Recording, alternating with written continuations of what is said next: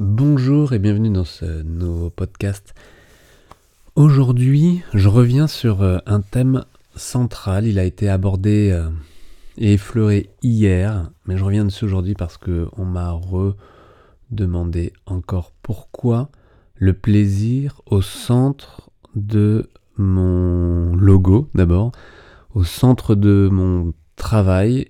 Pourquoi le plaisir?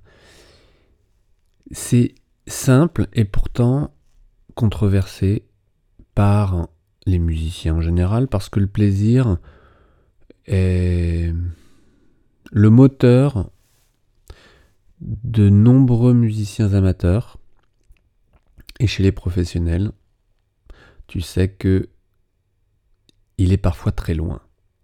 Vous perdez le plaisir parce que parce que lorsqu'une passion se transforme en profession, eh ben c'est plus compliqué pour plein de raisons et tu sais, je vais pas rentrer dans tous ces détails. Mais le plaisir se perd. Et lorsque je le demande, quand je vous le demande, quand je te le demande, en effet, les contraintes sont telles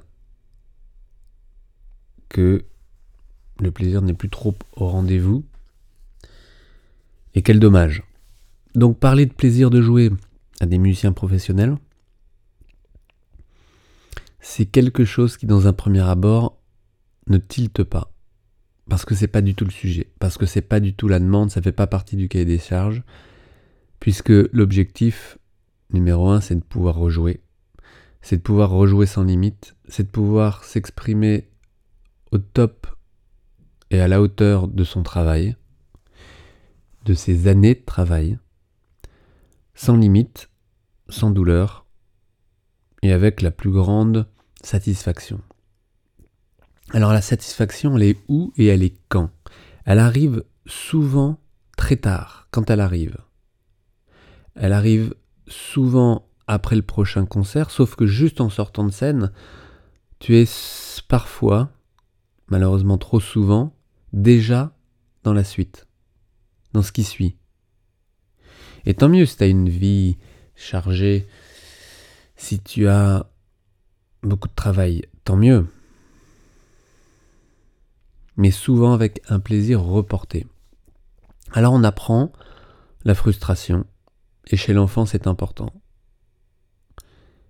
C'est important pour construire, pour savoir attendre, pour savoir justement construire, pour, pour travailler l'effort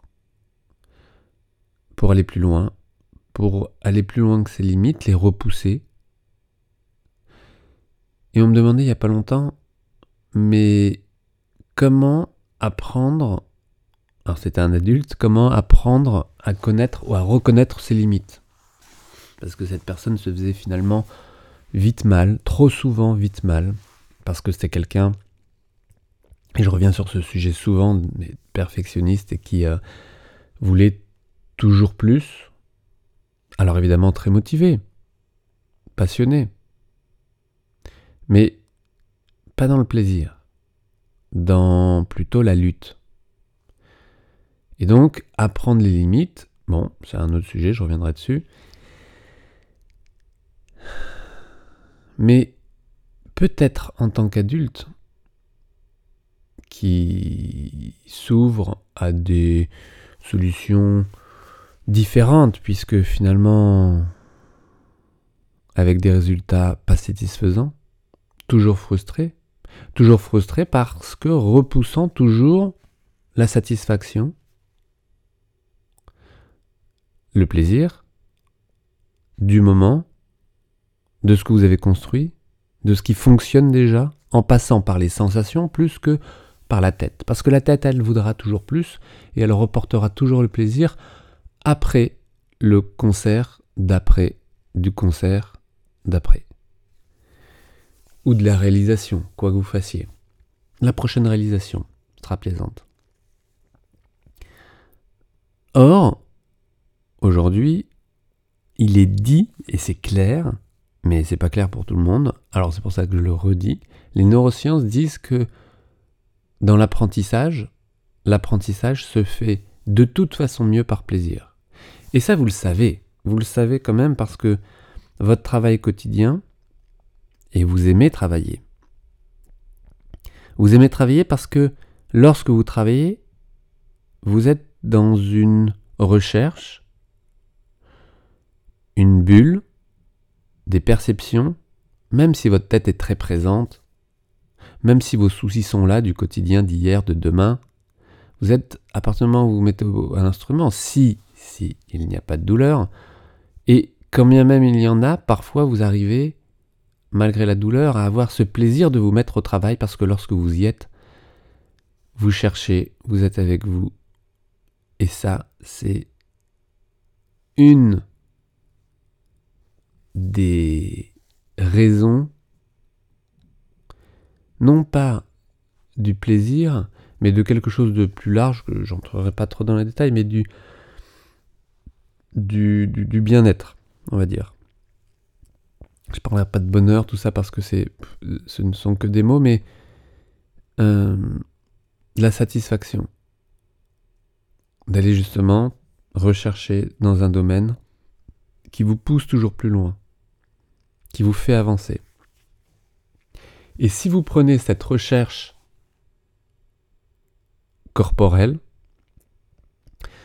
si vous la prenez physiquement, si vous la prenez dans vos sensations, alors le plaisir peut être beaucoup plus accessible parce que vous vous réglez. Et ça rejoint le podcast d'hier en vous disant le geste juste est plaisant. Apprendre à bouger, apprendre à aimer bouger, et dans ces cas-là, l'effort est plus facile. Donc voilà, là je soulève plein de thèmes que je pourrais développer. Je garde la notion de limite que je garde euh, probablement pour, demain. Et cette notion de... Ouais, on apprend mieux ce qu'on a envie d'apprendre, ce qu'on aime. Alors c'est hyper bateau, mais c'est tellement trop loin de la réalité de nos vies. Alors, euh, regardez, plutôt que de regarder ce que vous repoussez tout le temps, je le ferai demain, je le ferai demain, que ce que vous avez ou ce que vous devez faire demain n'est peut-être pas la chose la plus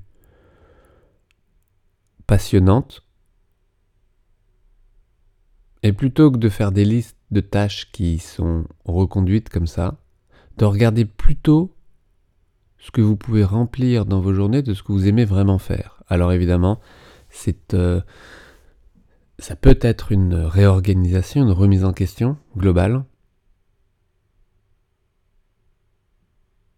mais ça vous permet aussi de recentrer vos envies, vos plaisirs, sans culpabilité, avec peut-être un peu moins de frustration, tout en apprenant encore plus, parce que la frustration, c'est bon. C'est bon, c'est un cap que vous avez passé, que vous avez bien travaillé quand vous étiez petit, parce que vous avez travaillé pas forcément que dans le plaisir, alors c'est bon. C'est bon, vous pouvez peut-être maintenant en profiter davantage. Moins de frustration, plus de plaisir, plus de sensations, moins de tension, plus de fluidité, un geste plus facile, et profitez de vos acquis pour jouer avec plaisir. On se retrouve demain. Je vous souhaite de belles sensations. À demain. Ciao.